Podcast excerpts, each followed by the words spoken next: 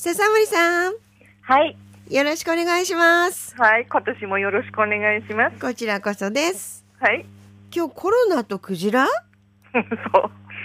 そんな風に言うと、クジラもコロナに感染するのかなって猫みたいにね、思うかもしれませんけど、そうではなくて、はい。コロナで変化した人間活動が、クジラに与えているかもしれない影響について、ちょっと考えてみたいと思います。はい。もうクジラ世界にも影響を与えてるんですね。そうなんですよね。大きな変化でしたからね。うん2020年から皆さんもご存知の通り、今に至るまでゲイ類ウォッチング業界も他の観光業と同じで、コロナによる行動規制なんかでね、いわゆる事業休止とかうん観光自粛で、はいまあ大きかったりちっちゃかったりいろいろ影響を受けてきて、ええ今もう完全に抜けてないんですけど、はい。加えてね、やっぱり北海道の観光船場はい。で、ウォッチング船の人たちは、知床事故の煽りで、ええやっぱり安全性に疑問符がついてあ、利用控えが起きているんですよやっね。ぱりね。うん、まあ当然なんですけどね。まあ私自身この件については、やっぱりこれまでね、緩すぎた運行実態っていうのはあったと思うので、確かに。うん。うんえーやっぱりそこにちゃんとメスが入って正常化されるというふうに考えてはいて、そのうちにまた事故のその後についてもお話、あるいはご報告したいなと思っているんですが、今日のところはまたコロナの方に話を戻して、で結局2019年からウォッチング船の稼働率は激減しっぱなしで、うんでもちろん国内に限らず国外でも同じ現状っていうのがあるんですよね。はい。こんな風に人間活動にとっては停滞とかダメージっていう印象強くて、でも現実的にも実態あるんですけど、ええ観光や漁業や海上交通などで人間と接点があった動物にとって、つまりゲイ類にとってはどうだったんだろうなっていう風に考えてみると、うん。これどういう意味でですか？私たちってつい自分たちの都合で物事の価値、まあ、判断をしたり価値基準を決めたりしがちですよね。はい。再び増加してきた船の数からゲイ類がどのような影響を受けているかいないかについてはちょっとなかなか考えが及びづらくて、うんうん簡単にね、まあ、一口に私たち的にまた動くようになってよかったねとかまた元のように走りたいよねっていうふうに、まあ、考えちゃうんですけど、うん。やっぱり時には立ち位置とか視点を変えてみることも大切だなと思うんです。うん。一旦人間がちょっと静かになってまた復活してきてからのという意味ですよね。そうですうん。ね、やっぱり影響はそれなりにあるっていうこと、うん、やっぱりね人間活動っていうのはこのコロナで行動規制が入ってからそその後今みどりさんおっしゃったように再び稼働し始めてねそれまでの自粛していた反動とかストレス解消で海に出られるようになった場所では以前より行動に加速がついているようにも見える部分もあるんですよね。ええでそれで船舶の過剰な行ったり来たり行き交いからうん。一時的に解放されていたゲイ類たちが、まあそれによって結局振り回されて増えたり減ったり増えたり減ったり繰り返すことでね、うん。で新たなプレッシャーでストレスを受けている可能性もあるんですよ。うん。例えばね前にもこれ言ったかもしれませんけど2020年にはい。ジブラルタル海峡でシャチによる観光船や調査船への攻撃が起きてるんですよね。はい、これお聞きしましたね、そういえば。ねまあ、もう一度振り返ってみると、ええ具体的には1時間以上にわたってね、シャチの5、6頭の群れがうんボートに体当たりをしたり、舵をね、食いちぎったりして、ええ結果として船は航行不能になって、救助してもらうような事態になったんです。はい。で、衝突、体当たりしている間、そのシャチたちはみんなで大きな鳴き声を上げて、うんそれもしかしたら船に対する威嚇の意味もあったかもしれませんけど、ええ彼らってその音で、あるいは鳴き音って書いてメイオンって言うんですけど、ええそのまあリアルに鳴き声によって互いにこう連絡したり意思疎通しているかのように見えたらしいんですよね。はい。ただね、それぞれバラバラに体当たりしてたわけではなくてね。うんうんうんで、それで行動規制で2ヶ月間、漁業やホエールウォッチングなど、船舶の通行量が減って、はい。かつてないほど静かになっていた海に、またまた船舶が戻ってきて、うん付きまとわれることの、その状況にイラッとなったシャチが攻撃を仕掛けてきたんでは、しかも群れでっていうふうに、現地でシャチを観察している研究者は、まあ、考えているようなんです。ああそうなんですね。やっぱりね、シャチってやっぱり繊細であって、うん。しかも仲間同士でやっぱ結束するっていうことをね、以前もおっしゃってましたけど、うん。うん。その通りなんですね。いや、本当そうなんです。で、その事例から私たちもね、学ぶべきことはあって、ええその人間活動が野生動物にどれだけストレスを与えているかっていうことは、これは慎重に考えなきゃいけないと思っているんですよね、うん私自身はね。はい。で、さらにそれを踏まえて、私たちは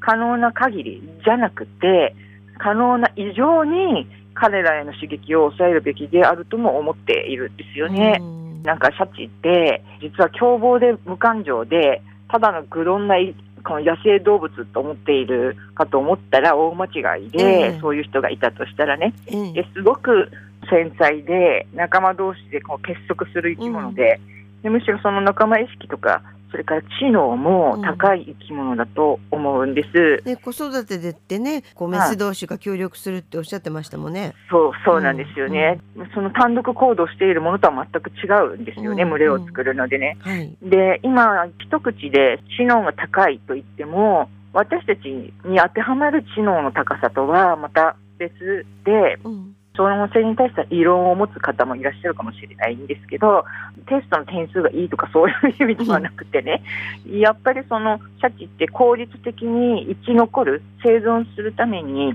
経験から学ぶことができる生き物という意味で知的だと考えています。はい。で、それってやっぱり20年以上彼らを実際に見てきて、その結果そう感じていることなので、はい。彼らとのこの付き合いが長くなるほど分かってくるものは、ええ。彼らを観察する上でタイミングとか、今じゃないでしょうと、今私たち忙しいのとかね、そのタイミングね。うんうん。で、そういうタイミングとか、シャチの側のですよ。ええ。で、それとか、私たちとシャチとの双方の距離感とか、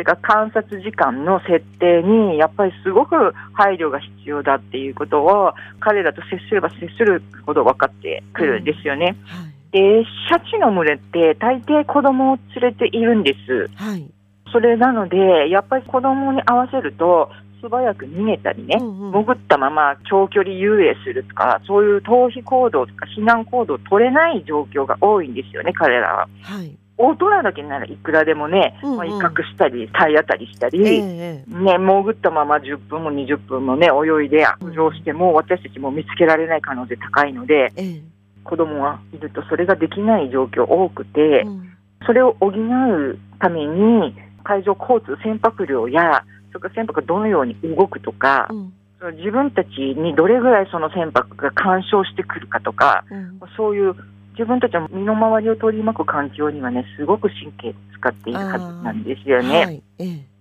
で、それで、まあ、群れの絆が強い彼らは子供が逃げ切れないとか、あるいは子供から目をそらさせたい場合などは、さっき言ったように協力して、アグレッシブに行動するということも起きてくると思うんです。ええ。実は私たちの目に、そのようにはっきりした行動を取ってくれるシャチより、もっと深刻な状況に置かれているかもしれない種もいて、え？え。ないかと私は考えていて、ええ。ええ。で、小型種とか大型種とかは問わず、その群れを作らないで単独行動をしていてね、ええ。で、それで人間活動の影響が及びやすいような、より沿岸に近い、それを生活圏とする種については、ええ。シャチのように攻撃したりはできないので、ええ。ただただとにかくひたすらストレスに耐えていたり、うんそれが過ぎると、今度は大切な自分のね、生活圏であるけど、その生活域を離れて違う場所を探したり、移動したり、さまよったりするしかなくなっているものがいるかもしれないなって思うんですよね。うん確かに。ただ、そうだとしても、シャチのようにね、目立つ存在で、でその観察者が存在しないような海域では、どんなことが起きていても、私たちは知りようがないし、防ぎようもないっていうことかなと思うんですよ。そうですよね。うんまあ、そういう意味でより深刻なことが起きているかもしれないっていうふうに考えるべきだと思うんですよね。え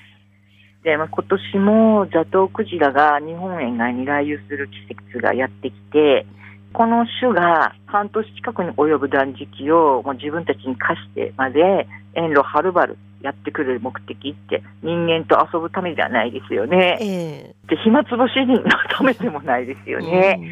で、やっぱりその繁殖とか出産とか子育てとかいう重大なミッション、つまり種の存続のために毎年はるばる命がけの旅を繰り返している種なんですよね。ええ体もね、行動も壮大な生き物が存分に目的を果たせるように私たちの側が配慮したり見守ったりうん邪魔せずに時にはそっとしておくっていうことは目の前にいるザトウクジラだけじゃなくて海の生態系全部を守ったりさらにはモッチングっていう授業を末永く続けられるっていうことにもつながっていくと思うんです。うんじゃあ具体的にどうしたらいいんでしょうね。うんまあ、簡単に言えば餌取りとか繁殖とか休養とかそういう行動を阻害しないようにこちら側が接近距離や観察時間を短縮したり、まあ、距離はなるべく遠くに保つっていうことを考えるしかないと思うんですけど、まあ、特に赤ちゃんの授乳とか休眠時間を奪うことはその赤ちゃんの命に関わることになるので、ええ。親とこのお母さんと子供のそのペアについては無神経な接近は絶対にやめてほしいと思います。で、そのクジラがね本当に好きなら知らなかったでは許されないような結果をね自分たちが招くかもしれないんだっていうことをね常に忘れないでほしいなとも思うんですよね。で、まあクジラやイルカに対して行動に関する知識とかモラルがある事業者やで私たちがやっている協議会、登録している事業者は、あらゆる場合を想定したルールにのっとって船を動かしているので、ええ。もうすでにそういうことは実行していることなんですけど、はい配慮するっていええうことは、え。ただ残念ながら未だに動物に配慮する行動基準を定めていなかったり、ええ。えあるいはあっても守れていない事業者っていうのはあいるんですよね、現実として。うんはい。で、まずどうしようもないさ、その背景にはね、やっぱり参加者っていうのも、まあ、いて、で、その参加者もまたそういうこととは知らずに、あるいは、まあ、自分が今、楽しければいいやとかね、ええ。より楽しい方がいいっていう意味で、なんか小難しいことを言わないショップを選ぶっていうことが、好んでしている方がいるっていうのもまた事実なんですよね。参加者もちゃんと正しい目を持たなくちゃいけないってことですよね。そうなんです。参加者の目が、参加者自身が正しいことを望めば、ショップはそうせざるを得ないんですよね。そうですよね。そう逆にね。うん。だからまあこれまでいつも言ってきたように、ある海域から鯨類のようなそのトッププレデターが姿を消してしまうことで、その海域にどんな変化が起きるかは、全く誰にも予測ちゃんとはできないっていうことで、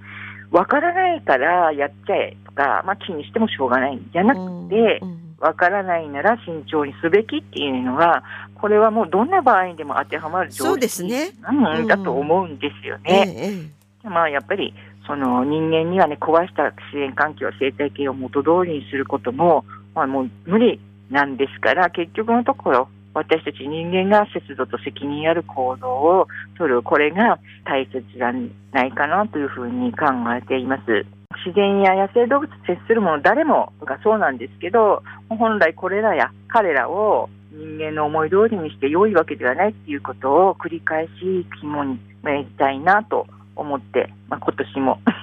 動物と、まあ、どんな付き合いができる考えていきたいなと思います。今回はあの鯨類に関してでしたけどもうん野生動物全般ですよね。うん、まあ、に本当関わる。ことですもんね。そうまあ、流行りのね、生き物にバーって、やっぱり集中、みんなの目が集まって、うんああ、自分の目で見たいとかね、自分で写真撮りたいって思うの、そのどうしようもないことなんですけど、ただそこでやっぱり一歩引くとか、うん一旦立ち止まるっていうことも大事かなって、その動物が本当に好きならできそうね。るんじゃないかなとも思います。いだから熊の件もそうかなって思いますよね。や、本当そう、いずれのね、安全にも関わることなんで、そうまあ、自分のこととして考えてみるのもいいことだなとも思いますね。わかりました。笹森さん、今回もありがとうございました。はい、こちらこそまたよろしくお願いします。こちらこそです。はい。